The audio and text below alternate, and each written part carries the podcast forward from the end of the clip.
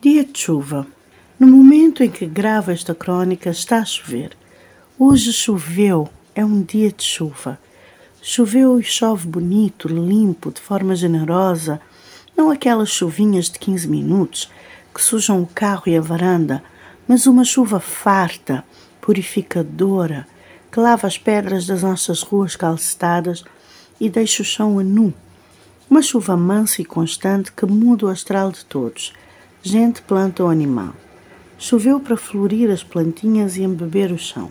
Choveu, daquelas chuvas que vão de madrugada até a tarde do outro dia.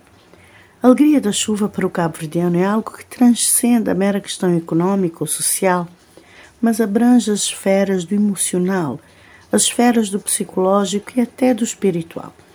A chuva faz parte da nossa crença coletiva que sustenta, que nutre e impulsiona o cabo-verdiano, mesmo que este não trabalhe diretamente com a agricultura, não plante nem colha.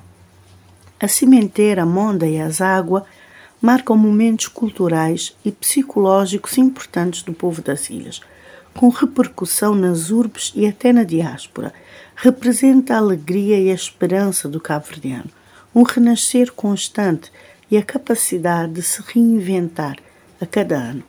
É quase um ano novo, sendo o milho o principal ícone das boas colheitas e das boas premissas para o ano que aí vem. Ver a paisagem coberta de verde traz luz ao espírito do cabo-verdiano, emociona-nos e faz-nos cantar Ah, se não tinha chuva, nos terra era outro.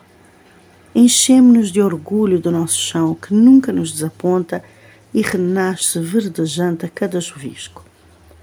Mas como é que isto tudo se traduz no nosso mindset? Até na forma como lidamos com o verde das nossas cidades, no nosso dia a dia, na construção uh, e na preservação dos espaços verdes urbanos? Por que é que não temos mais espaços verdes? Por que é que não somos mais dedicados ao verde? Como uma cidade dedicada à plantação e preservação de árvores, ou mesmo políticas mais verdes.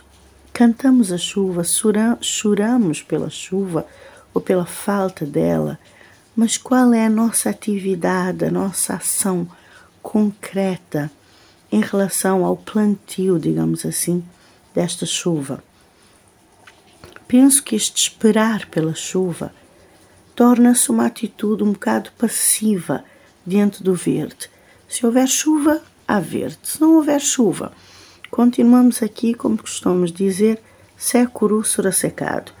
Essa crença e esse mindset de simplesmente esperar por essa intervenção divina ou climática, pode nos manter nessa mentalidade de não procurar soluções, de não criar soluções. Eu espero que este ano, mesmo com a chuva ou com a falta da chuva, possamos começar a traduzir estas culturas coletivas em outro tipo de mentalidade, outro tipo de políticas e outro tipo de ações para as nossas comunidades e uh, para o nosso meio ambiente. Uma boa semana a todos, uma semana cheia de chuva.